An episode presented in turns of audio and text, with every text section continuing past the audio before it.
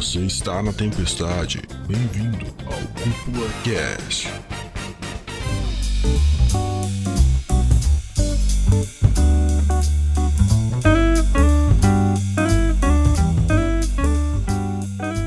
E sejam muito bem-vindos ao Cúpula Cast, podcast que leva animes e mangás a sério como eles merecem. Aqui quem fala é o André o Jone. E cara, se o Bode quer, eu quero. Se ele pede, eu faço. Se ele chora, eu choro. O Bode é o meu rei, velho. Caraca. E aí, pessoal, quem fala é o Dude.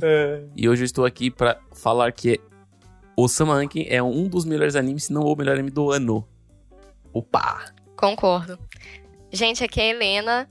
E parafraseando um outro anime da mesma, do mesmo estúdio, um verdadeiro guerreiro não precisa de uma espada. Não sei se Uh. vocês lembram de quem é essa fala. Vinland Saga. Vinland Saga. Vinland Saga. Brabo. Vinland Saga, frase do pai do Thorfinn. é? Isso. Não lembro o nome dele. Você não tem inimigos. Caraca, que loucura. Saudades Vilã de Boa Saga. demais. Saudades. E aqui é o Wesley e eu vou dizer que o Sama Ranking, na verdade, tá indo rumo ao ranking 1 de melhores animes. Tá- Caraca. Aí, Caralho, cara, tá escalando Caraca, lá, né? fizesse, fizesse essa na hora, Wesley. É, eu tô, tentei agora. Tentei agora. Caramba! ficou boa, ficou boa, ficou boa. Boa, boa frase, cara. boa Top frase. 1 no ranking, velho. No ranking do Reis dos A tua Animes. frase pra mim ficou top 1, Wesley.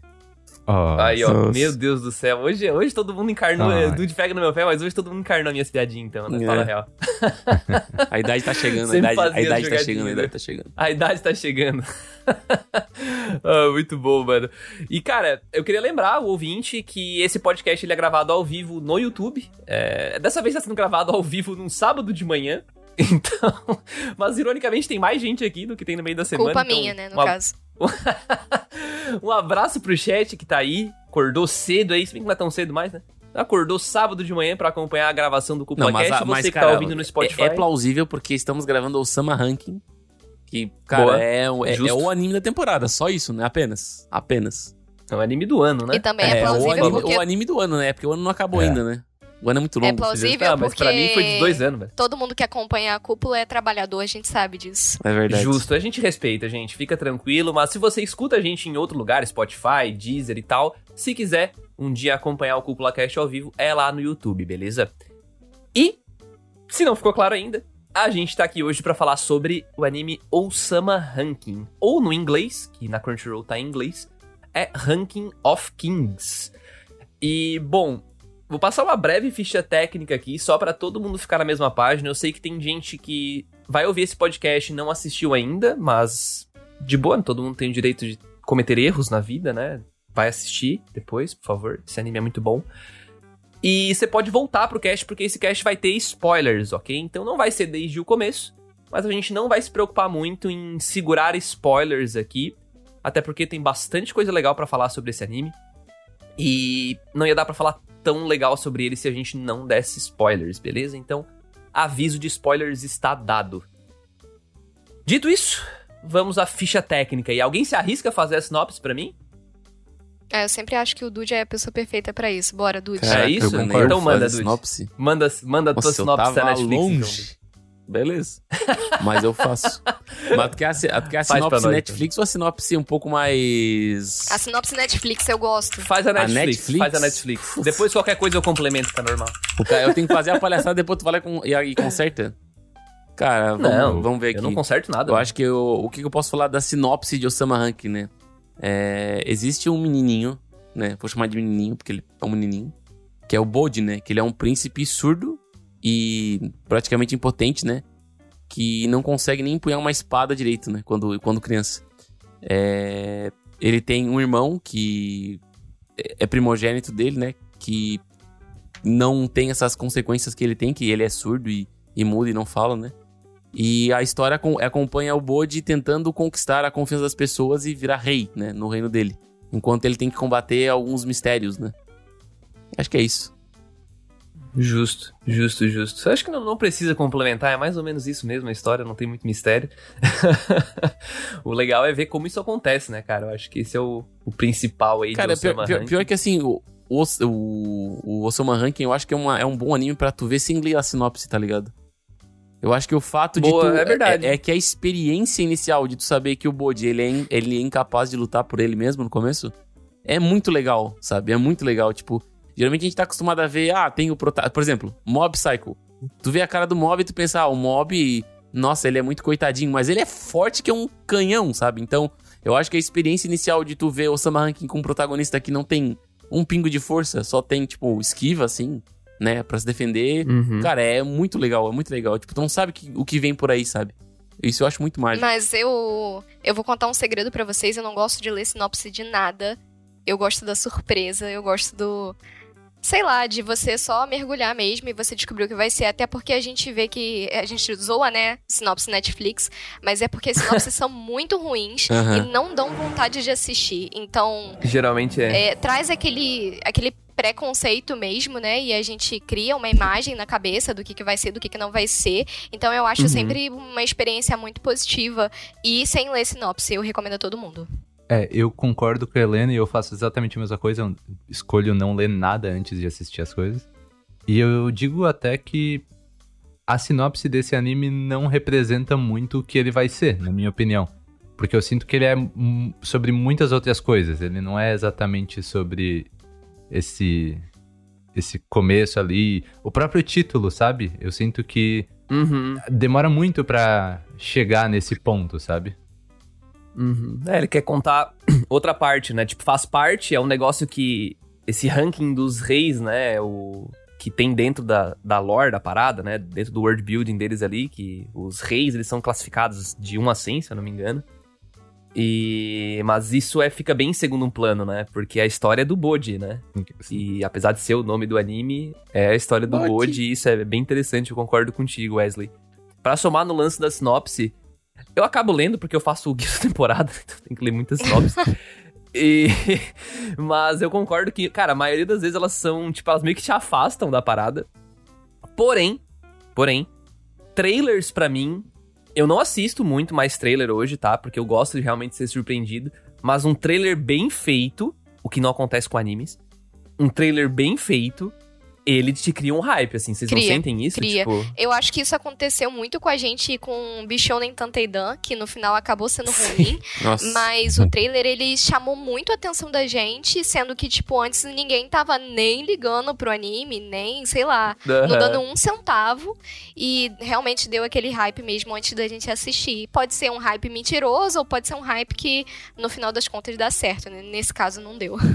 É, no caso do Bichonen não deu mesmo. E, e no Trouxe exemplo do trailer. Ah, pode Ah, falar, E Wesley. no caso daqui, o, ran- o trailer de Osama Ranking é bem legal. Eu acho que ele mostra bem assim Exato. o que vai ser. Eu lembro quando a gente viu numa live, Dude, lembra a nossa reação quando a gente viu o traço Caraca. diferentão, a gente viu que era o It Studio, Cara, tu pior não que quando lembra? eu vi o cartaz, eu, já- eu, já- eu pensei, ué, que isso, mano? Uma parada meio Dragon Quest, tipo castelo, espadas.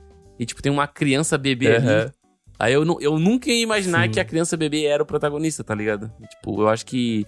É- Sério? Não, eu, pensei, É. eu pensei que ia ser um Dragon Quest, um príncipe super potente com uma espada da, da Casa do Chapéu, que quando ele balança, ele levanta 3kg de terra no chão e, e explode tudo e tá, tá, tá. Achei que era um negócio bem fantasioso, bem Dragon Quest, assim. Ah, que viagem, cara. pois é, tipo, eu acho que o Osama Rankin, apesar de tudo, né, é, a própria sinopse dele, quando ele fala que, pô, a gente tem um príncipe surdo, tu já fica, opa, diferente. E aí ele traz que ele encontra o Kage, que é um bicho ali, né, um troço, Hum, encontra esse troço, fica amigo desse troço, e eles vão nessa jornada juntos. Isso é. é- eu achei interessante é, nessa sinopse em específico, e quando a gente viu o trailer, lembro na reunião, a gente, pô, beleza, cara, eu acho que isso aqui é uma escolha trovejante. E a gente votou, né? A gente votou, ganhou, foi uma das escolhas trovejantes da temporada. E olha, desde as escolhas trovejantes, essa foi uma É, das mais acertadas, acho, né? bastante, Sim. uhum. É, Desde o, de que a gente começou essa brincadeira aí das escolhas trovejantes pro ouvinte, ouvinte que tá boiando, né? Escolha trovejante, a gente, a gente escolhe mais ou menos os possíveis melhores animes da temporada e tem vários artigos lá no site, você pode procurar pro Escolha Trovejante, acompanhar o Instagram, a gente tá sempre comentando sobre isso. Mas, voltando aqui pro Planeta Terra, cara, eu queria trazer um pouquinho da sinopse, da sinopse não, desculpa, da parte da ficha técnica aqui, porque ele é do It Studio, né? E o It Studio é um estúdio que ele tá vindo muito forte ultimamente aí, ele tava Tá meio forte off. campeonato. Nossa, Mas ele já- esse aí Vindo bem forte forte pra pra temporada, hein? Ele já fez muitos animes relevantes. Ele começou o Shingeki no Kyojin, né? Hoje é o mapa que faz. Mas ele fez Vinland Saga, ele fez aquele que é bem bonitão também, aquele Mahou Tsukai no Yome. Ele fez o Great Pretender, que saiu recentemente também, um anime bem diferente em termos de traço, animação tal, tem uma pegada mais ocidental. Porém, ele tava meio em off, né? E se eu não tô enganado, ele fechou a parceria no ano passado com a Netflix. Que loucura. E Vai bombar, eles vai bombar. começaram a fazer muitos animes. Cara, essa temporada, o It Studio, sem mentira, porque eu fiz o guia da temporada recentemente, né? Cara, sem mentira, eu acho que tem uns seis ou sete animes do It Studio. E, tipo, metade deles eles estão em parceria com a Netflix, sabe? Hum. Então, os caras estão vindo em peso. Eu não sei como é que eles vão dar conta de fazer tanto anime assim. Mas é um estúdio que ele já se mostrou muito capaz, muito, muito foda. E no Summer Ranking não foi diferente, né? Eu acho que foi a única produção deles no ano passado, mais relevante pelo menos. E os caras botaram pra quebrar mesmo. O que é legal também saber é que é um web mangá. Tá? Então, o Osama Ranking, o material oficial dele é um web mangá. É um mangá feito pra internet mesmo, O publicado traço do- online. Que o nasceu em traço do web mangá me 2017. lembra muito o traço do One também.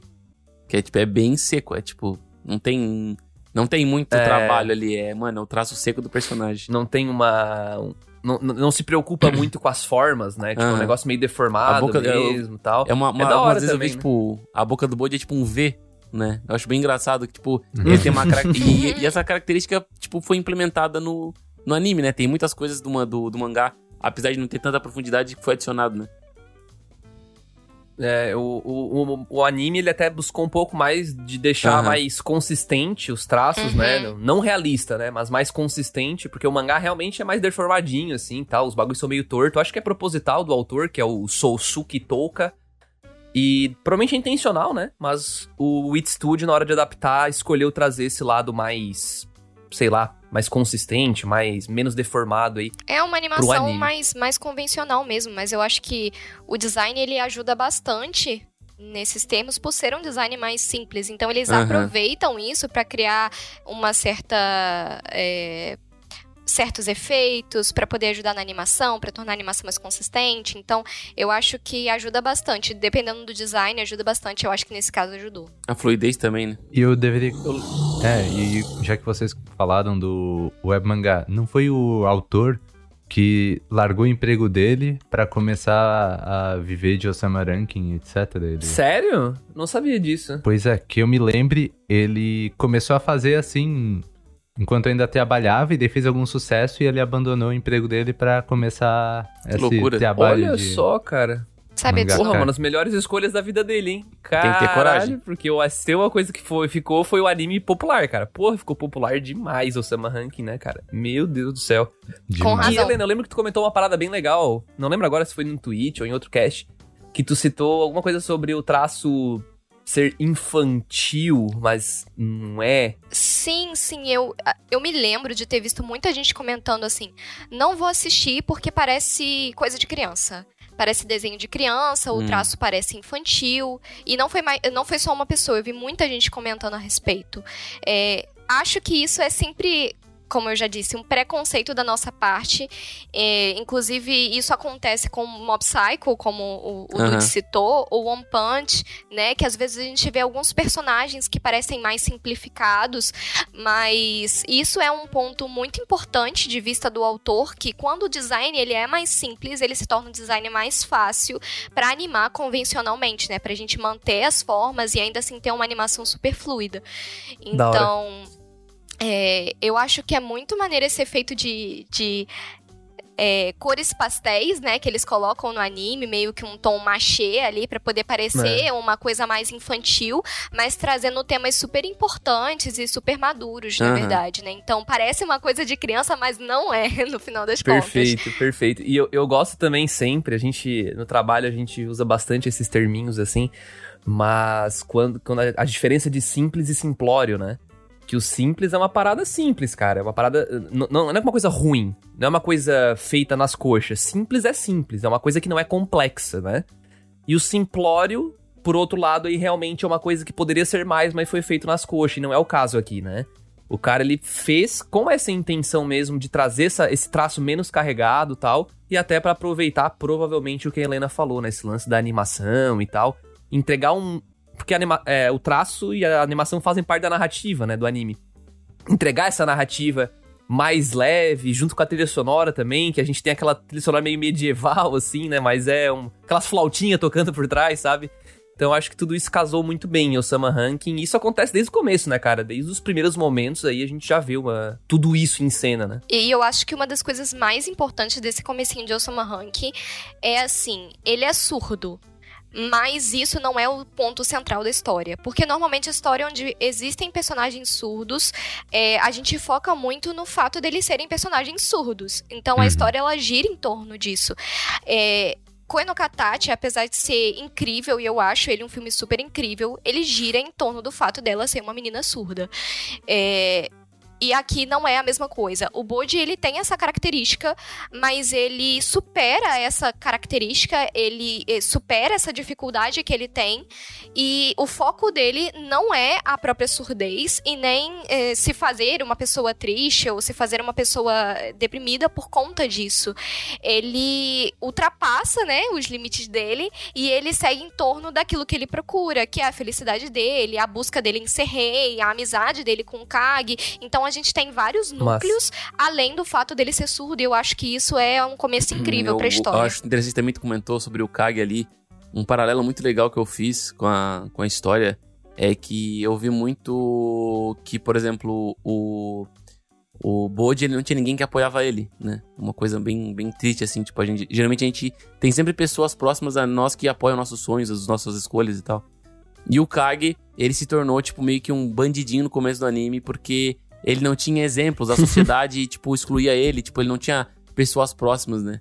E daí, com, quando eles se conhecem, meio que um virou apoio do outro, né? O Kage, tipo, incentiva o Bode a correr atrás do seu sonho, tipo, a, a tipo, a ser, querer ser rei, a ir atrás das coisas, enquanto o Bode, sendo, tipo, perdoando as pessoas e sendo bom, faz o Kage perceber que ele não precisa ser mal se a sociedade dele trata ele mal, sabe? Então, tipo, ele tem, ele tem pessoas próximas a ele pra se inspirar, por exemplo. Um é uma inspiração pro outro, sabe? Eu acho isso muito legal. Meio que um completa o outro, né, cara? Essa é uma, é uma parada bem, bem foda, assim, a, a mensagem de amizade que tem dentro do anime. É, é uma dupla incrível mesmo, não tem nem o que dizer. Isso que. Isso que o. O... Eu vejo o Não, eu, isso, eu só falar. ia falar que isso que, tipo, o Bode é um protagonista que não fala, né? Quem fala é o Kage, né? Basicamente. É, isso é interessante. Hum, É, É, isso é bem interessante. E eu gosto bastante do começo de Osama Ranking, porque, claro, ele introduz o Bode, tem muitas técnicas ali pra fazer a gente sentir empatia pelo personagem, né? É quase impossível, tu tem que ser muito se- sem coração pra não sentir empatia pelo personagem, porque apesar de não focar na surdez dele, mostra como viver num mundo como aquele e ter esse tipo de condição, né? Dificulta Ainda mais pra ele que tem essa ambição de ser o rei, né? Que e é literalmente um parece ser um ranking de força o negócio, né? Então, ele não consegue se comunicar com as pessoas, as pessoas subestimam ele, fora tudo que a gente vai descobrir depois ainda, né? Que dificultam ainda mais que coisas que o Bode nem tinha o que fazer, já nasceu sendo dificultado de con- concluir o próprio sonho dele, né? E, e tudo isso é, cara, é muito underdog, né? O protagonista começa muito tipo Naruto, tá ligado? O cara que tá fudido, ninguém apoia o cara e a gente sente muita pena, né? Pena, sei lá, empatia pelo personagem e começa a sentir muito por ele. Então acho que é um jeito genial, assim, de começar uma história. Porque desde o começo já se vê engajado com o personagem, né? Tu já se vê querendo ver aquele personagem feliz e se dar bem. Tu compartilha do sonho dele. E aí a hora que entra o Kage, ao mesmo tempo eles estão. Ao mesmo tempo que estão desenvolvendo a amizade, eles estão trazendo meio que uma crítica, né? Eu acho isso muito foda. Porque, como o Dude falou, pô, o Kage é, é o clássico, né, cara? Tá, é, é- a pessoa é inerente má ou ela é meio da. Tipo, ela virou quem ela é por causa da sociedade, né? E é muito foda quando traz esses pontos de vista, assim, Uhum. porque faz a gente refletir, né, cara? Eu acho isso massa. E aí a hora que mostra como os dois são apoio um pro outro e a jornada começa ali, né, nos seus primeiros episódios, eu acho que é um jeito maravilhoso, assim, de começar a história e botar a gente como espectador numa. Do lado dos caras, tá ligado? Tipo, olha, vamos junto, né? Tipo, vamos junto, eu quero ver se a gente se dá bem, ficar feliz, sabe? Eu acho isso muito, muito gostoso mesmo, assim, muito gostoso. E eu acho interessante como o Kag e o Bush, eles são. é, como é que eu posso dizer? Dois lados de uma mesma Uhum. moeda, né? Tipo, os dois vão ser tratados pela sociedade assim e eles vão tomar caminhos diferentes pra resolver com os problemas. É bem. Realmente. Não, e acaba Interessantíssimo. também, acaba também sendo, apesar de, de mostrar um tempo medieval, né, que seria mais antigo e tal, trazendo sempre coisas muito reais, né? Então, o fato de você ter muito dinheiro, o fato de você estar numa posição privilegiada na sociedade, é, não anula a possibilidade de você, por exemplo, ser surdo, né, ter uma deficiência e ser maltratado. Então, nem sempre o dinheiro resolve tudo, né? E eles mostram isso que é, a sua posição de poder, o seu dinheiro, ele não vai resolver tudo na sua vida e que ainda assim a sociedade tem é, preconceitos, né, coisas inerentemente é, ruins aí. Então, também é legal como isso é demonstrado ao longo dos episódios e pessoas que a gente achava que eram pessoas ruins não eram pessoas tão ruins assim. Uhum. É, mostra vários lados, como o André disse, de uma moeda. E isso acaba sendo uma, uma jornada muito, muito incrível, muito importante, que passa muito além da sinopse Uhum. que a gente vê, né? E a gente falou sobre desenvolvimento de personagem e tudo mais. De uma coisa que eu fiquei com medo quando comecei a assistir e descobri que ele era surdo e mudo, né? É que eu achei que eles iam ficar muito focado na, na questão de ele ser um pobre coitado e não ter outros personagens marcantes na história, né? O que é totalmente o contrário, né? Que co- a coisa que, uma das coisas que mais tem é em Osama Rankin é desenvolvimento de personagem secundário, né, cara? Eu acho muito interessante. Não, eu acho Nossa, nem interessante gosta, que, né, cara, Dude? tem muito flashback Imagina. e muita história contada de personagens pra embasar as as histórias, sabe? Tipo, teve flashback contando até a história da cobra, tá ligado? Tem flashback contando a história de personagens Ah. que nem fariam tanto sentido assim contar, sabe? E eu acho que isso é legal porque É. ele meio que dá profundidade pro teu mundo e transforma o teu, a, tu- a, tua- uma história mais palpável, sabe? Eu acho que não são personagens rasos que estão ali no final. Uhum. São personagens trabalhados no decorrer do tempo, né? E tudo mais. Uhum. E eu acho incrível Uhum. também como, assim, é, essas ações do Bo- Bush, ele, como é que eu posso dizer, atingem é, patamares que a gente não espera, sabe? Quando tu vê a primeira vez a cobra gigante lá ajudando ele, tu diz, o que que tá... Nossa, a cobra tá devendo pro Bush. O que que ele fez, velho? O que que ele fez, mano? Eu acho também que gera uma, um mistério muito legal nesses, nessas pequenas interações, vendo como as boas atitudes dele influenciaram o Aham. mundo ao redor dele, né? Eu posso, Perfeito. eu Cara, posso só adicionar um elemento técnico pra poder eu ser meio. Eu vou ser meio chata aqui agora, mas eu vou só adicionar um elemento técnico que eu também comentei na minha regra de três. O Boji, ele é surdo. Ele é um surdo, mas ele é um surdo não oralizado. O que significa que ele não consegue reproduzir né, os sons que a gente utiliza através da fala. Mas não significa que ele seja mudo. Por quê? A pessoa muda é que tem problema no aparelho fonador. Ou seja, ela não consegue de fato produzir nenhum som. Os surdos Hum. não oralizados, eles podem, com o tempo, com é, é, técnica, é, com a ajuda de profissionais especializados, conseguirem falar. Tanto é que Nossa. o Bode, ele consegue ler, né? Leitura labial, né? é, a boca dos outros. É, ele faz leitura Uhum. labial. E usa ali é, língua de sinais. Que não é Libras, hein, gente? Porque Libras é língua de sinais brasileira. As línguas Olha de só. sinais, elas têm variação é, de país para país. Então, a, a língua que a gente usa aqui de sinais não é a mesma língua que, por exemplo, usam na França. Então, ele utiliza ali língua de Uhum. sinais para se comunicar e também utiliza leitura labial. E ele pode com o tempo, se ele é, tiver esse treinamento, falar também, porque ele não é mudo, ele é surdo apenas. Mas aí é só uma adição técnica minha de. Uhum. Nossa, mas que estudante. interessante, cara. Mas, nossa, deve ser um bagulho extremamente difícil, né? Tu conseguir produzir o som, sendo que tu não consegue ouvir ele, né, cara? Deve ser Sim, um sim, é desafio Mas eu difícil. enorme, mas assim. eu É acho legal difícil. que, tipo, na, um na- no desafio anime, enorme. Quando o Bode vai dizer arigato, ele fala ai, ao. Ele é tipo uma, é, uma, é uma parada um pouco semelhante, mas É, dá pra longe, ver. né? Mas eu acho muito legal essa- esse cuidado Sim. com os detalhes, cara. É, a- Sim, eu até ia trazer esse ponto, desculpa te cortar, Wesley, mas foi justamente um do que o Wesley falou e que o Dude complementou agora. Atenção nos detalhes, cara. Eu eu fico de cara com a com a com esse, com esse nível de cuidado, porque como Wesley bem colocou, existem cenas onde onde isso acontece, um personagem troca uma fala, um personagem olha esquisito pra outro, é, às vezes é o ângulo da cena, já quer te contar alguma coisa, sabe? E eu acho esse um cuidado de direção muito incrível, sabe? Muito incrível mesmo. Eu acho, eu acho que é porque os tem dois diretores, pelo que eu consultei aqui. É, o Hata Yosuke e o Fushigami Makoto, os dois têm muitos storyboards no portfólio deles. Então os caras já trabalharam muito com storyboard. Tem, tem, eu faço guia da temporada, mais uma vez falando, e às vezes eu pego o diretor ali, cara, que o cara tem tipo dois, três animes no catálogo dele, sabe? Esse aqui tem dezenas e todos storyboards, sabe? Então acho que tem um pouco a ver com isso, bem provável. E além disso, eu queria trazer uma cena para exemplificar isso melhor que eu tô falando, que é o episódio onde o Rei Bosse, que é o pai do, do Bode, ele já está, já voltou, né? Está, no, está dentro do Daida. E ele tá. Eu acho que ele tá dentro do Daida, não lembro agora. Mas é naquele episódio que aparece aqueles bichos, que é tipo uns cachorros, Aham. e eles lutam contra o Dorshi na Uhum. porta da rainha. Esse episódio é muito foda, porque tem um momento onde o Rei Boss tá sentado no trono e ele vai falar com o Dorshi e ele faz. Ele meio que pega o, o porrete dele e dá uma porretada no Dorshi. E o Dorshi segura a porrada. Ele fa- Nesse episódio acontece isso. Bem no começo. Ele segura a porrada e ele fala: Bah, tu é pica mesmo Brabo. e corta a cena. Não, e corta a cena. Aí, depois, na sala do trono, porque a gente ainda não sabe qual é a intenção real do rei, do rei boss. A gente não sabe. Ele é- ainda tá bem obscuro. Aí, a Miranjo joga os cachorrão lá pra pegar o rei Dor, o pegar o Dorshi. E antes dos cachorros chegar no Dorshi, o, o rei boss, ele do nada, ele pega e dá uma, uma, uma marretada num cachorro. E ele mata o cachorro. E corta a cena de novo.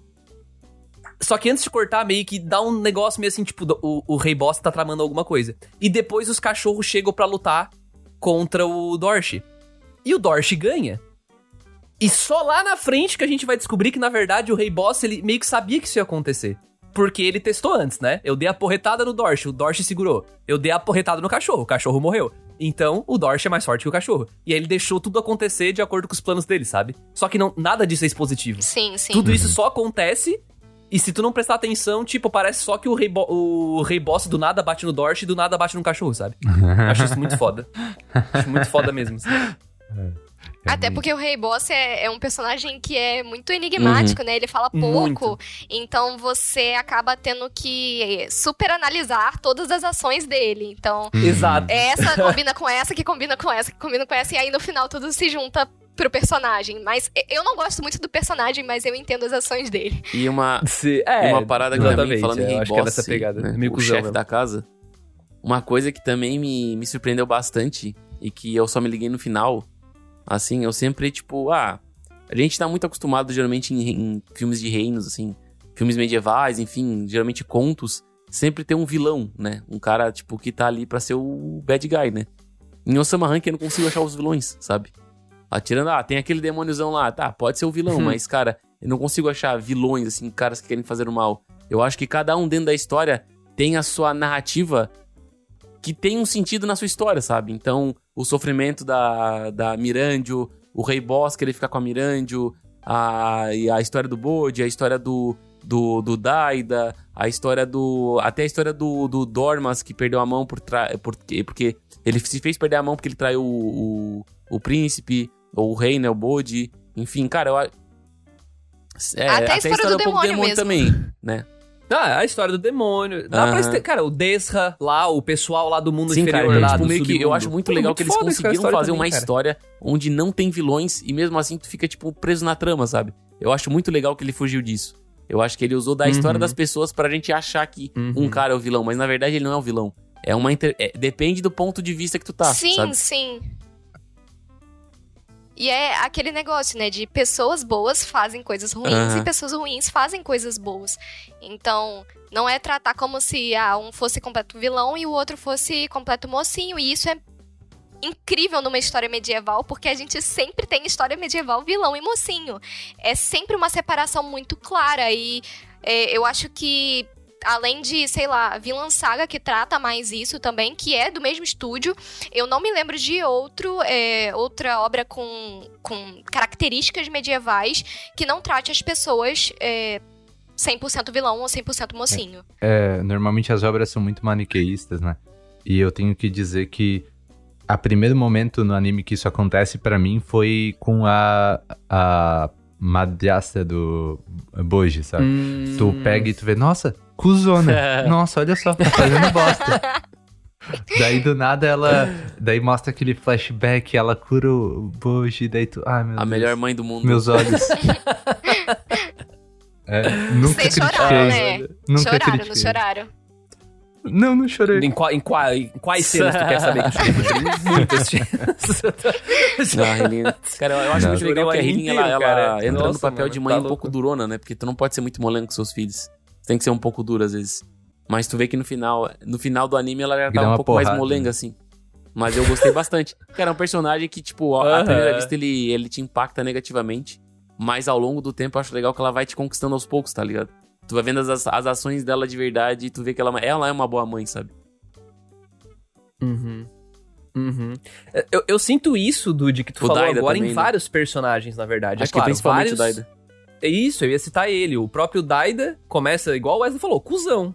Cuzão, velho. É. Mas Nossa com senhora, o ele é- tempo. ele era muito ele mas, é, mas é claro, né? Não é que a gente não sabia a história dele. Eu acho que ele é um pouco diferente da Healing, que a Healing tinha os motivos dela, porque ela é mais velha e já viveu alguma coisa. O Daida não. Ele vive agora. A gente acompanha ele vivendo os momentos que geram a mudança nele, né? Então é, é um pouco diferente de consumir essa, essa evolução do personagem, digamos assim. E eu acho que, agora abrindo, né, falando sobre todos os que passam por esse arco, eu acho que o Sama Rankin acerta muito nisso, cara. Ele acerta muito em trazer um personagem, contar o que precisa ser contado pra gente criar uma empatia, criar uma familiaridade, se conectar com o personagem. E aí, Aham. fazer um arco de mudança geralmente positivo aqui, né? Geralmente é positivo. Eu, eu não, eu não lembro de algum personagem que ele começa legal, bacana, e ele, na verdade, tu vê que ele é cuzão e fica por isso. O, o- Eu acho que É. a maioria tu percebe que tem seus motivos, mas no fim termina com um clima bem positivo. Eu tô enganado? Eu- Tô- eu percebi errado? eu vou dizer assim, ó. é, tem um personagem que começa, tu acha que é positivo, o treinador do Boji, daí ele faz uma coisa que tu Ok. faz questionar o que tá acontecendo, mas daí meio que depois volta e é um. Isso, isso que eu quis dizer. É. Ele meio que Aham, volta a estaca de bonzinho, Mas, né? Eu uma- uma coisa que o André nisso. falou tipo um que- vale, assim, né? É muito verdade. Cara, ô, o Daida pra mim, eu acho que eu nunca quebrei tanto a cara na minha vida. Porque eu achei que ele ia ser aquele príncipe chato pra caralho. aquele príncipe do Game of Thrones. Como é que é o nome daquele cara Aham. lá? O.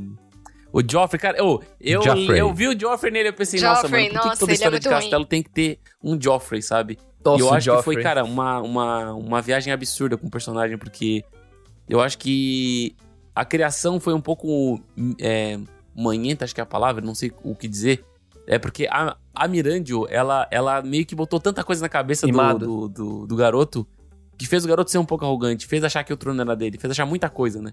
Então acabou que encheu a cabeça dele, Uhum. igual, por Uhum. exemplo, a Cersei enchia a cabeça do filho dela, tá ligado? Então, eu acho que eu consegui fazer um paralelo assim, e é muito legal que realmente a- a- as experiências que ele teve fez ele mudar, né? Ele não ficou daquela maneira por, ah, é porque ele é, ele é mal, ele é ruim, sabe? Eu acho que, tipo, mostra também que, cara, independente da tua criação, independente das, das coisas que tu viveu, tu pode melhorar, tu pode mudar, né?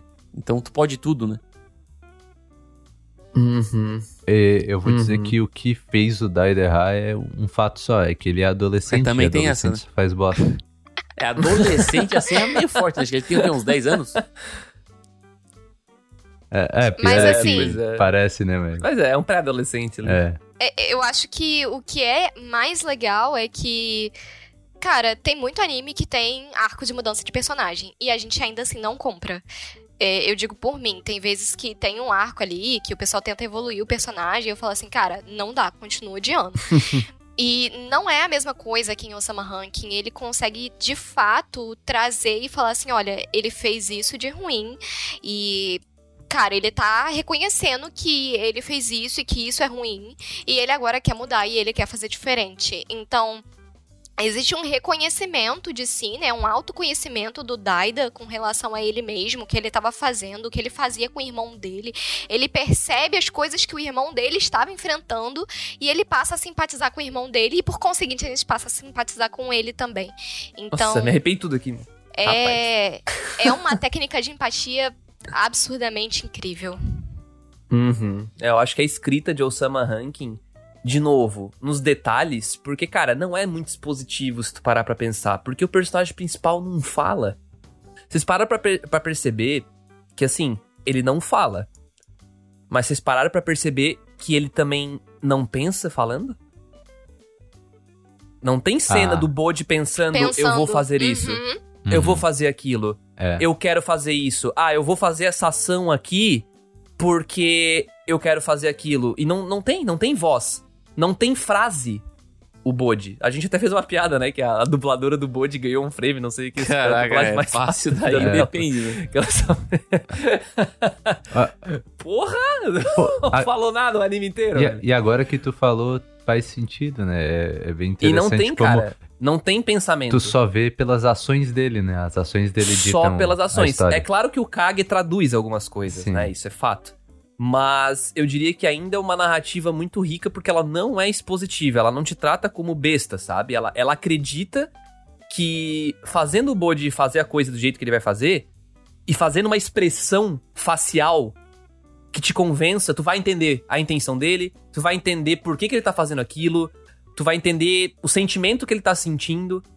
Não, e, E, às tudo vezes. isso em frases, né? Às vezes o Kage traduz, mas ele nem precisava traduzir. A gente já sabe o que o Bojo tá sentindo. Uhum. É- Exatamente. É, bem óbvio, assim. Eu acho que pelo padrão do personagem, mesmo pela personalidade, a gente meio que descobre o que ele quer fazer, o que ele tá sentindo. E isso também é muito legal, porque, caraca, o personagem tá tão desenhado que a gente conhece ele, a gente passa a conhecer ele, mesmo sem ele falar nada. Perfeito. Perfeito. Isso é muito doido, é muito poderoso, cara, eu diria assim. Eu acho que isso, sem dúvidas, é um dos pontos mais fortes de Osama Ranking, porque tu fica muito imerso, né? Tu começa a gostar de todo mundo, tu quer entender todo mundo, tu quer que, sei lá, talvez tu não goste de alguns personagens, mas tu entende eles. Então fica tudo muito, cara, muito, sei lá, não tem palavras, cara. Tipo, se sente lá, sabe? Eu, eu É. não sei, era isso que eu sentia assistindo. Eu vou adicionar assim que eu acho que ele, como ele quebra a expectativa, no geral em animes a pessoa é ruim, ela é ruim, etc. Ela quebra várias Aham. expectativas logo de cara, assim. Ele vai transformando vários, várias pessoas que tu achavam que era que estavam indo contra o Boji, estavam querendo ferrar com ele. E logo tu vê Sim. que elas têm outras intenções, ela tem suas motivações e tudo mais. E eu acho que isso torna que mais pra frente do anime tu já espera um pouco isso, porque tu já Uhum. tu já tu, tipo, meio que tu treina a tua empatia com as pessoas que parecem ruins, pensa não, ele deve ter Outro, um outro motivo personagem que eu quebrei a Ele cara deve ter um por causa disso motivo. aí foi o É, Woken, né? Que é aquele cara imortal. Que eu achei, nossa, esse cara é a maldade pura, é o vilão final, é o cara. Hum. Aí depois tu vai lá e tem a história de background do cara, que ele tem uma maldição de imortalidade, ele ficou louco com isso. Então, cara, Nossa, mano. Ah, já nesse ponto aí eu Bah, já tava cara, esperando eu achei, o eu achei que não, eles vão É, terminar com exatamente, Eles vão terminar com algo maligno, eu cara. tava com o Dude. Eu acho que é impossível, porque Eu eles, tava com o Dude. apesar de, tipo, eles tentarem inovar em muita coisa, eu acho que eles têm que botar o mal, né? Porque o Bode tem que ganhar do mal, né? Pra ele ter a grandeza dele, né? Eu achei que teria isso, né? Mas No caso, tu que achou que teve, né? teria isso, né? Então Mas- eu acho que é surpreendente, cara. Como até os personagens mais obscuros é. O autor conseguiu fazer eles ficarem interessantes aos nossos olhos, né? E é um absurdo o que o estúdio Witch fez também com, com o web mangá, né? Porque, cara, é um, é um, é um trabalho de, digno de Oscar, velho. Sei lá. Se o Oscar fosse mais justo. Não, mas enfim, não é filme. tem que ser. Voltamos à famosa. É verdade. Só não tem como Mas- dar tapa em ninguém aqui, porque a gente tá online. É verdade. É só um É tapa verbal aí. É verdade. É, o tapa Nossa, ia ser só se um alguém tapão. dissesse que não gostou, né, cara? Ia, ia ser forçado aí. Aí ia chegar. Cara, e, e falando de melhores momentos, assim, queria jogar pra vocês aí, talvez pro Dude primeiro.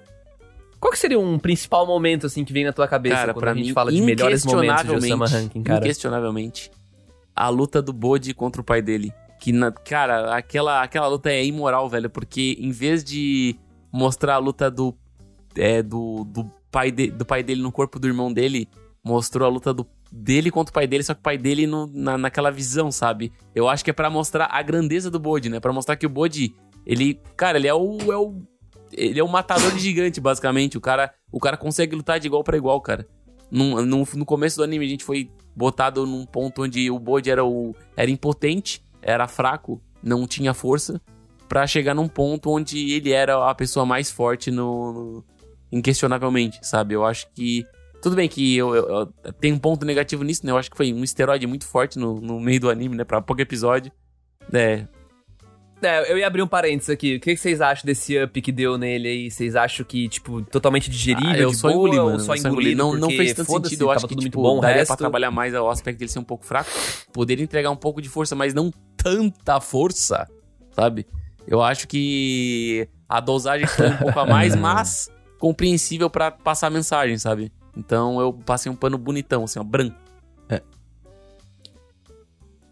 Essa Aham. tem uma ligação de Davi e Golias. E também aquela parte do espelho que, ah, mostra a pessoa mais forte, daí aparece lá o, o Boji, sabe? Então acho que tem alguma construção, Tu- mas tu- eu concordo É, que vai. Mas tudo bem que tem também um aquela pouco mensagem degrau, que, tipo, assim, ah, né? o que, que realmente é força, né? É, é- é poder muscular ou é questão de coragem, Então, né? O é- que faz o é- verdadeiro guerreiro é a coragem. Eu ia entrar nisso. Eu ia entrar nisso. E foi justamente o motivo de eu ter falado, né, a minha frase de que um verdadeiro guerreiro não precisa de uma espada. Então eu acho que esse é todo. É todo o lema de Osama Rankin. Eu entendo o porquê de, ah, ele ter ficado super forte, entre aspas, do nada, né? Porque, na verdade, a força que ele tinha aí não era uma força física. Tanto que quando ele lutou com o Oaken, ele tava prestes a morrer. E o- o, Uhum. o instrutor dele falou assim: ah, não, não é bom você lutar com ele, porque se você lutar com ele, você vai perder e você vai morrer. E ainda assim, ele foi, né? Ele falou assim: ah, vou tancar, vou. E. Mas a gente entende que toda essa construção de força, na verdade, é pra mudança de narrativa e pra inclusive mostrar aos outros personagens que esse ranking de força talvez não faça tanto sentido quanto eles acreditam que faça. E aí eu espero que isso seja mais desenvolvido Tem que ter, né? se tiver uma Nossa. próxima temporada. Justo. Apesar de que talvez seja a própria brincadeira, né? Justamente pra fortalecer o teu ponto, Helena, que no momento o mais forte era o cara mais forte, né? Que era, que era o boss. E aí talvez um cara que. Tudo bem que o outro lá, né? O Desra tá, tá aceitando. Ele também é muito forte. Mas talvez no futuro a gente veja, né? Um rei que não seja pela força bruta, né? Talvez subindo no ranking, ou o próprio Bode, né? Que apesar de ter renunciado Falou que vai criar o próprio que volte, reino, né? né? É, talvez crie o próprio reino dele e tal, né? Então isso é, é bem interessante, cara. Eu acho isso bem interessante esse ponto de vista. Mas eu vou ter que pender um pouquinho pro lado do Dude aqui, do Wesley, que eh, o salto, ele realmente é um salto, né? Tipo, veio aquela tora gigante lá, batendo, batendo no ponto específico, pá, e quebra a tora. Sei lá, eu acho que podia ter sido um pouquinho menos, assim, sabe? Mas dá... Como eu falei, cara, tava tudo tão bom o resto, que não, não tinha como eu não um, suspender aqui, tá ligado? Tipo, cara, foda-se total, assim, tipo, vai bode, caralho. Né? É. Foda-se. foda-se, tá ligado? Ah, mas vamos, Totalmente vo- vamos foda-se. voltar pros melhores momentos. Quem que, quem que tava Com certeza. Pode ser tu. É, manda ver. Tá. É, Então, pra mim existem dois que são os melhores momentos.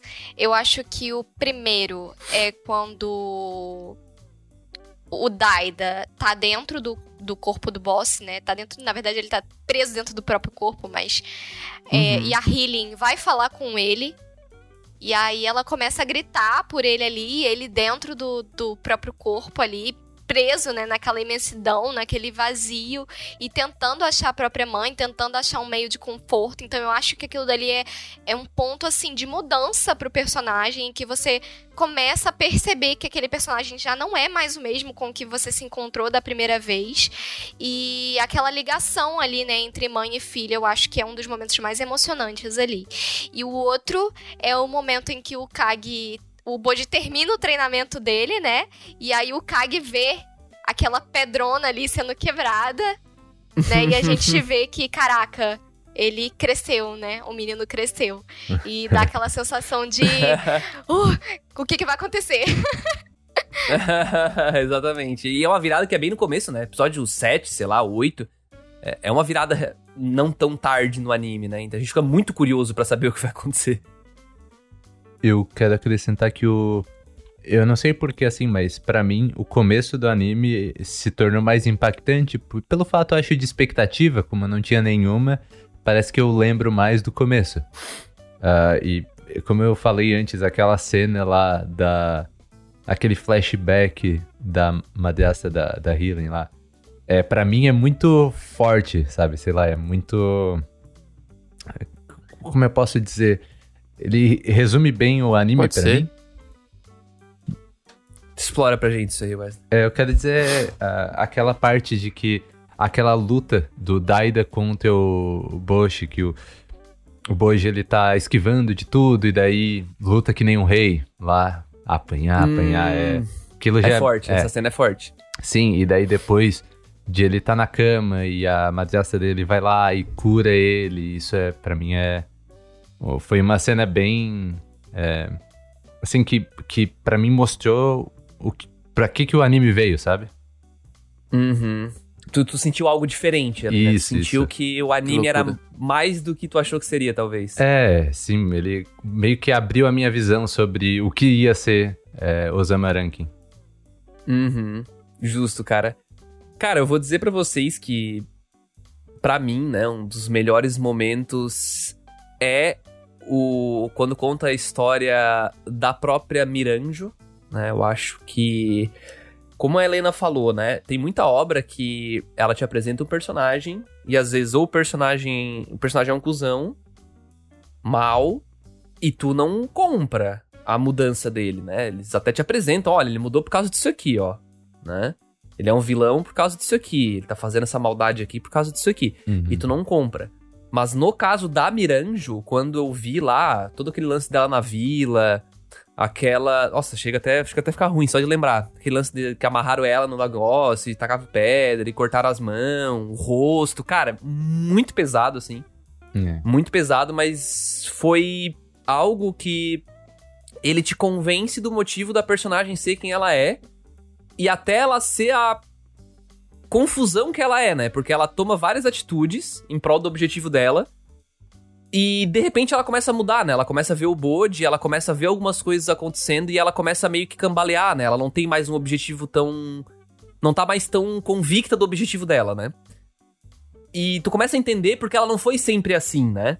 Ela não nasceu malvada, ela. Muito pelo contrário, né? E então eu acho que é um dos momentos mais marcantes do anime. Eu acho que por muito tempo ele vai ficar na minha cabeça, assim, é o flashback dela. Aham. Porque no fim ela foi o grande contraponto, né? E justificar isso é, para mim foi muito importante. Mas eu queria trazer O anime também inteiro, que praticamente, claro, muitos outros, tá? Mas um dos É, muitos, a gente poderia ficar aqui rasgando elogio o anime inteiro, Sim. cara. Mas um que A eu gente queria ia começar falar, a chorar.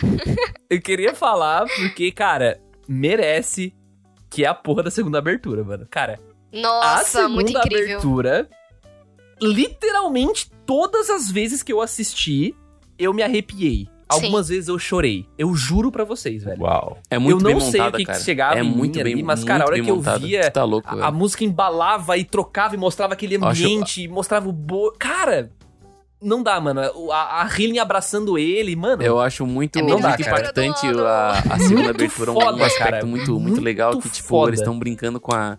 de fazer sombra na parede, né? E meio que a sombra do, do Kage faz uma coroa pro Bode, né? meio que Sim, como se o Kage nossa. já enxergasse o, o Bode como seu rei, né? Então, cara, eu acho muito, muito foda isso.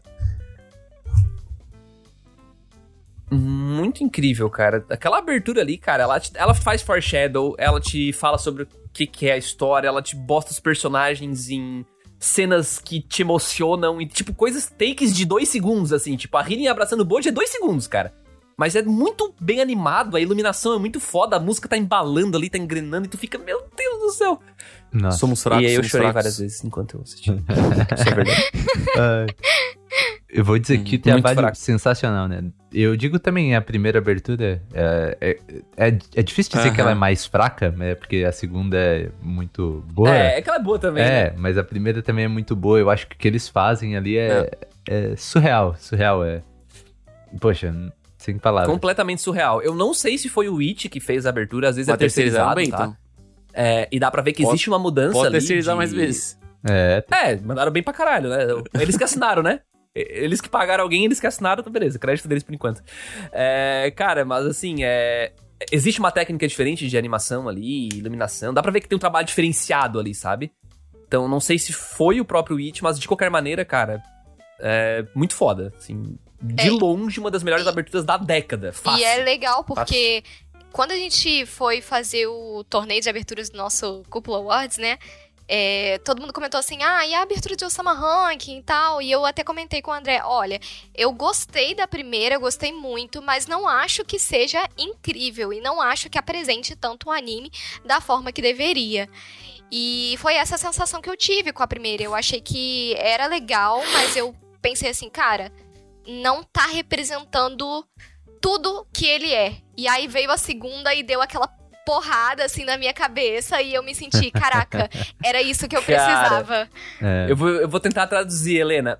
Sabe o, o, a- o peso infantil que ele faz a gente pensar sem querer por causa do traço e tal? Hum, Eu sinto que a primeira abertura trazia um pouco disso. Sim, E sim. aí cruzava uma linha onde tu não entrava. Porque já tava rolando umas coisas foda. Mas a abertura tava ali no- naquela musiquinha. E tu tava tipo, hum, tá, beleza, já tá muito mais foda o anime. Vamos pro anime, né? Só que a segunda abertura é épica. É um épico que tá Uhum. acontecendo ali. É, a música é muito, tipo, sei lá, emocionante, muito foda. E vocês estão ligados que a letra, ela tem tudo a ver com o anime. Ou vocês não estão ligados? Sim, sim, o meu irmão tinha me mostrado Se a não- letra antes. se e não eu, me engano, tipo, só tem- caraca, só tem agora bateu Crunch, muito né, mais abertura. forte. E eu chorei depois. Não, cara, eu vi no próprio YouTube, assim, pra ser bem sincero, porque na Crunchyroll eu acho que não aparece. Cara, mas eu queria, eu queria encontrar aqui, cara, mas não é a Boy, né? Qual é a, a Boy é a primeira? É. Qual é que é? Bota só o é a P2 que tu primeira. acha. Como é que é o nome da segunda? Alguém lembra? não. Ai. É, ó, P2. É... Osama Ranking. Não, mas é porque eu não vou. É que eu não vou conseguir achar aqui. Mas, cara, tipo assim, ele fala sobre a história de uma pessoa que ela tá enfrentando dificuldades e ela não consegue se comunicar com o mundo e que ele é subestimado por todos e não sei o que. E, cara, tipo, é muito foda, cara. Tem tudo a ver com o. Tem tudo a ver com a história. Achei assim. o nome, é Hadaka no Yusha. Pois é, eu tava procurando aqui em real time aqui, mas eu não tô achando a letra, cara. Que pena. Queria poder passar umas duas, três fases pra vocês, porque eu vi no YouTube, mas pesquisem aí, cara, ouvinte aí, depois vocês deem uma olhada também. Muito foda mesmo, cara. Fiquei de cara, assim, porque parece que foi. Eu não sei nem, mas dessa até foi, né? Mas acho que não. Foi feita pro anime, assim, sabe? Encaixa perfeito, sabe? Perfeito. Assim. Os caras desossaram, desossaram. Toda a parte de produção da abertura 2 ali não tem como. Ah, e aliás, da, tu, da tua primeira melhor cena, vamos dizer assim, primeiro melhor momento, é, eu tava reparando assim como tem momentos tão pesados no anime que não era algo que eu esperava quando eu vi a primeira vez. Eu pensei que ia ser alguma coisa mais tranquila, assim. Tem um momento que, tipo, caralho, velho, pera um pouco aí, deixa eu respirar. Deixa eu dar um 10 aqui. É, uh, Tá foda. ah, esse mesmo momento que tu falou é pesadíssimo, assim. Não consigo Pesadíssimo. Não- Eu acho que das histórias é a mais pesada ali da, da Miranjo ali. Sim, e é, e é raro um anime que tem uma cena tão pesada assim quanto essa. É muito raro. Eles mostram, né? É. Eu acho que o Osama Ranking, ele também tem uma... Esse diferencial de mostrar. Porque poderia, pode passar a falsa sensação de que ele não vai querer mostrar por causa do traço mais bonitinho, mais infantilizado, né? Que não é um termo correto, mas pode remeter a isso. Cara, eu, eu É, acho que depois de Osama ele mano, as pessoas têm que parar de é chegar muito só porque tem um traço um pouco mais infantil e encarar como se fosse infantilidade antes de saber o verdadeiro conteúdo da, da- da- da- do negócio, sabe? Eu acho que isso aí, pra mim, já caiu faz muito tempo e tem Uhum. gente, nossa, eu achei muito. achei- olhei, olhei pro traço e não achei tão legal assim, velho. Tipo, cara, não, nem nível a sinopse, nem nível conteúdo, sabe? Então, é a mesma coisa que olhar pro, sei lá. é, olhar pro Steve Universe e falar que é- tem, uma, tem uma, uma história infantil, por exemplo. Não tem nada, sabe? Tipo, cara, eu acho que. a- o, a- o diferenciamento do traço não quer dizer que a coisa é infantil ou não, sabe? Eu acho que é só uma maneira de expressão de arte, sabe? Uhum. Sim. Uhum. É, muito foda, mano. Muito foda mesmo. Tipo assim, ó, come... ah, eu achei a música. Alguém começa. Ah, peraí, rapidinho, só pra passar um trechinho pra vocês. Alguém derrama lágrimas estranhas. Tentando devorá-los, tentando afogá-los. A malícia que reside, ele não pode ouvir. Mas agora ele é um herói. Eu não preciso de um poder, eu serei eu mesmo. Agora eu vou fazer isso com as minhas mãozinhas, tudo que eu sempre amei. Todas as maldições caíram sobre mim naquele dia. Tipo, cara, é, é o Sama Ranking a abertura, tá ligado? Eu não consigo acreditar que não foi feito pra isso, Hum. sabe? É. E isso eu li só os primeiros 40 segundos aqui pra vocês e, cara, Me arrepiei já, só de ler aqui esse comecinho pra vocês aqui. Muito O foda. disco fura. Agora deu que eu tô disco furado já nessa abertura, né? Travei aqui já, né? ai, ai. Mas eu acho que a gente já pode se encaminhando, cara, pra uns finalmente aqui. Eu queria ouvir de ti, Dodi, e ouvir depois dos, dos queridos amigos aí. Qual a principal mensagem que vocês tiram dessa história, Hum, cara? Qual a, a principal, principal mensagem, mensagem- que tu tira de Osama Ranking, Dodi? Cara, eu acho que nunca questionar os sonhos de ninguém. Acho que é uma pelo das maiores mensagens temporada, que o Sam Hank passou pra mim. Sem dúvida nenhuma, a gente não pode duvidar do sonho das pessoas, né? Até onde elas podem ir pra conquistar esse sonho, né? Seja qual for ele, mais maluco possível, né? E também acho que uma mensagem muito impactante, cara, é que eu acho que a amizade é tudo, assim, velho. Eu acho que a gente tem que ficar perto das pessoas que nos apoiam, né? Eu acho que criar um ecossistema de, de apoio é o que faz a gente ir pra cima, sabe? Eu acho que não, não adianta tu ter aquela amizade tóxica que fala que, bah, mano, eu acho muito, isso muito difícil pra ti, ou isso não vai acontecer porque, cara, a gente não, não, não tá numa boa situação. Bah, mãe, tô pensando em fazer, sei lá, prestar concurso pra medicina, ou sei lá, quero ser dançarino, ou ah, tua mãe vai te apoiar, tá ligado? Então é uma parada massa. Agora tu vai lá falar pro teu amigo, ah, cara, eu acho que isso aí não é muito a tua cara. Aí tu vai pro outro, ah, não acho que não é muito a tua cara. Tu vai pra um amigo, ah, cara, eu acho que tu pode conseguir, tu vai lá, tá ligado? Eu acho que o fato tem, a gente tem que se aproximar de pessoas boas, né? Assim como o Bode e o, e o Kage se, aproxima de, se aproximam um de outro, né? E acho que a última mensagem que eu tenho pra dizer é que a, o Wit Studio é foda demais pra caralho. Vai tomar no cu estúdio bom da porra. Tá louco, velho. O estúdio não dá uma bola fora, velho. O estúdio não dá uma bola fora. Inacreditável. ziquei, ziquei. Não, só Cuidado, eles vão Ah, fazer muito anime nessa temporada. É, Não, é, noventa- verdade. noventa não Não zica, de aproveitamento até não o momento, tá zica. Zicou os caras, velho. Zicou os caras, velho. Ó, mas pra mim, para mim a mensagem é muito clara, é uma mensagem muito simples, mas foi a que eu tirei, é o seja você mesmo, porque a gente sabe que principalmente no Oriente, né, no Japão, as pessoas são muito colocadas em caixinhas, em pacotinhos, e não somente lá, né? A gente sabe que o mundo ele cria padrões, ele cria situações pra gente se encaixar, e às vezes a gente não se encaixa nelas. E a gente se sente mal por isso, né? Assim como o Boji se sentiu no começo. É, todo mundo tem essa sensação e é por isso que isso cria empatia da gente com os personagens. Às vezes a gente se sente mal por não estar dentro desses espaços que criam pra gente. Então, a mensagem é muito clara. Seja você mesmo, aproveite a sua vida, siga os seus sonhos e vambora. Poxa, depois, Fica. depois de uma mensagem dessa começou a ficar Até, difícil até vai parecer que a minha mensagem é errada, minha né? próxima Na mensagem. verdade. Não, mas eu... eu... Sentiu mal, velho. Você tinha um negócio errado, foda. Bah, é, tô, tô errado, né? Bah. Assisti o negócio errado, mano. Não, eu- concordo, né? E vou complementar que tem muito na sociedade de tu tu não, tu não vai conseguir fazer tal coisa, tu não não importa o quanto tu se esforce, tu não nasceu pra fazer isso.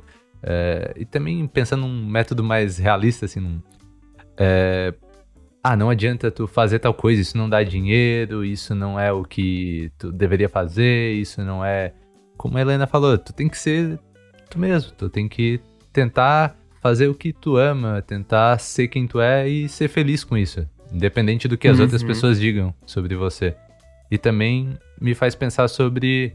é, assim, aquela discussão sobre personagens. é, pessoas boas fazem coisas ruins, pessoas ruins fazem coisas Uhum. boas. Eu acho que. Tem muitas mensagens muito importantes nesse É que anime não e é uma difícil de mensagem- eu dar uma um mensagem pinpoint única, assim, né, cara? ah, São essa uma é a cabeçada de mensagem mensagens. mais importante. Concordo. Cabeçada de mensagens. É. É, não, eu, eu, eu- cara, eu tô muito com o Wesley nessa, porque. Do Joe Sama Rankin, se fosse pra aqui ficar falando o que eu tirei disso, cara, a gente tira resiliência, né? A gente tira sobre como o Bode foi forte.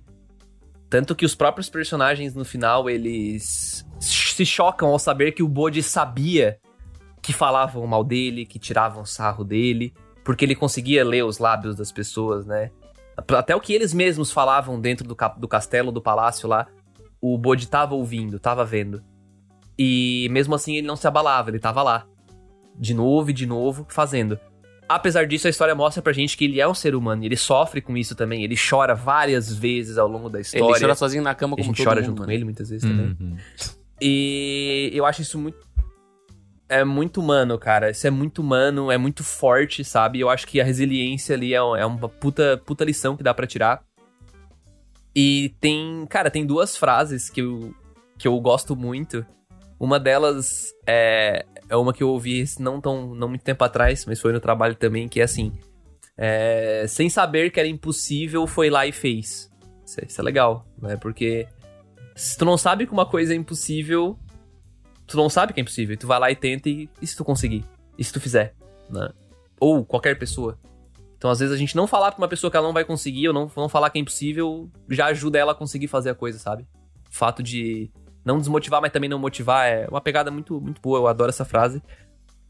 E outra frase, que na verdade é do Kamina, de Guren Lagan, que é, cara, se tu não acredita em ti, acredita em mim que acredita em ti, cara. e para mim o Kage é isso, né, cara? Se tu parar pra pensar. Porque o Boji, ele se questiona muitas vezes, né? Mas o Kage, depois da hora que ele passa a acreditar no Boji, ele não duvida do Boji em nenhum segundo mais, cara. Eu acho isso muito foda. Eu acho que isso traz muita força pro Boji. Uhum. Como o Dude falou, nessa né, amizade, os dois estão ali para se apoiar um no outro.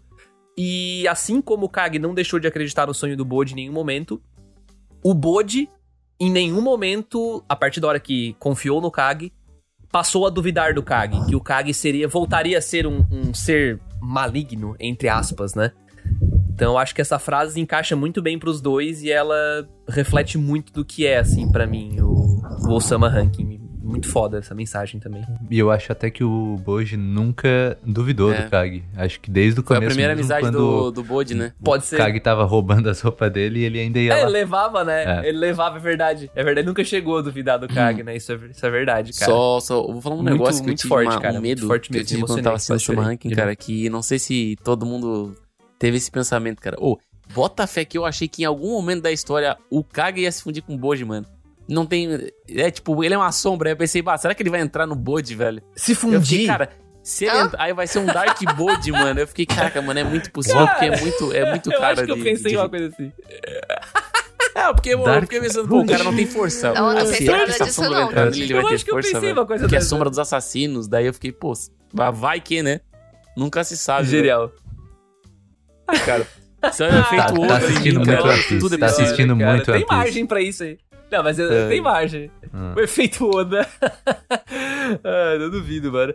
Pra fechar, gente, próximas temporadas, o que vocês Cara, esperam? O que vocês gostariam que acontecesse Eu quero, eu quero que, temporada? na verdade, eu quero Que saber mais tão desse bom mundo, quanto né, essa. cara? Eu quero saber o, o- o Tá. paradeiro daquele demônio, o porquê que tem um tesouro do, do top 1 lá, o que, que é aquele tesouro. Tem, tem muitos mistérios envolvendo esse ranking dos reis. né? E também conhecer outros reis, né? A gente tá muito preso no boss e no. E no. Uhum. O outro rei lá do submundo, mas a gente não conheceu tanto os outros, né? Desra. Tu, Heleninha, espera alguma coisa da segunda temporada? Ah, eu acho que eu espero o Oaken, né? O Oaken, ele ficou com a história Hum. não muito fechada ali. Então eu acho que fez falta nesse finalzinho um pouco da Uhum. história dele. Mas de resto, eu quero ver o Bode crescendo. Eu quero ver o Bode criando o próprio reino dele aí. Tu quer um time sabe... skip, então? Pois é, quem sabe aí no, no, no ranking número um. Olha só, cara, olha só. É, eu, cara, o que vier eu tô aceitando, pra ser bem sincero. Eu gostaria só que essa essência fosse mantida, né? Esse lance de continuar trazendo vários personagens tal. A, a jornada do Bode, ela meio que se conclui ali, né? Pelo menos o, o arco dele de desenvolvimento, decisões, inseguranças tal. Ele e o Kage finalmente saem juntos. Então eu acho que daqui pra frente eu gostaria de ver esse lance do novo reino dele, essas aventuras deles, mas também que não fossem esquecidos personagens dessa primeira temporada, né? Tipo o lance do Woken ali. É, mas que eu tenho a citado. impressão de que nessa segunda temporada talvez eles foquem mais no ranking mesmo, né? Porque o ranking Pois é. É. ele acabou não sendo um núcleo muito importante nessa primeira. Mas eu acho que pra segunda talvez seja, se tiver. Uhum. Uma das tramas, né? Porque tinha muitas tramas simultâneas rodando aí no Uhum, anime. Não uhum. tinha como trabalhar todas bem, né? Apesar de que É criou igual uma poder certa de luta, né? expectativa ali o ranking, né? Eu acho que ele funcionou porque o cara queria. Tipo, ele queria citar uma. ele citou umas duas, três vezes pra gente ficar curioso e é isso. Tipo, mais pra frente eu trabalho, É. sabe? Eu acho que é. É, eu acho que realmente essa é o que mais falta, assim, ser trabalhado, sem dúvida. E eu vou dizer assim que sobre o tesouro lá, é, no seu leito de morte, o rei, o primeiro rei, Caraca, voltamos pra One Piece de novo, eu cara. escondi meu o meu tesouro em apenas um lugar. E Segura os fãs de One Piece aí, os fãs de One Piece estão malucos. muito bom, muito bom. ah, mas fechou, gente, fechou. Muito obrigado pra quem ouviu o podcast por aqui. Queria relembrar que o Cúpula Cash ele está no YouTube, então está sendo gravado no YouTube. E a gente quer convidar você a comentar aqui no YouTube o que, que você achou dessa primeira temporada de Osama Ranking. Comenta aí pra gente os principais pontos fortes que você encontrou nessa temporada, qual foi, qual dessas tramas foi a mais legal pra você, a principal mensagem, enfim. Comenta alguma coisinha aí sobre Osama Ranking, a gente vai responder todos os comentários e a gente ama quando vocês comentam alguma coisinha. E era isso, gente. Muito obrigado. Um abraço. Boa noite. Bom tchau, dia. tchau, Opa. gente. Boa tarde. Bom dia, boa tarde, boa noite. Yes, my lord. Aquele meme é muito bom, né, velho?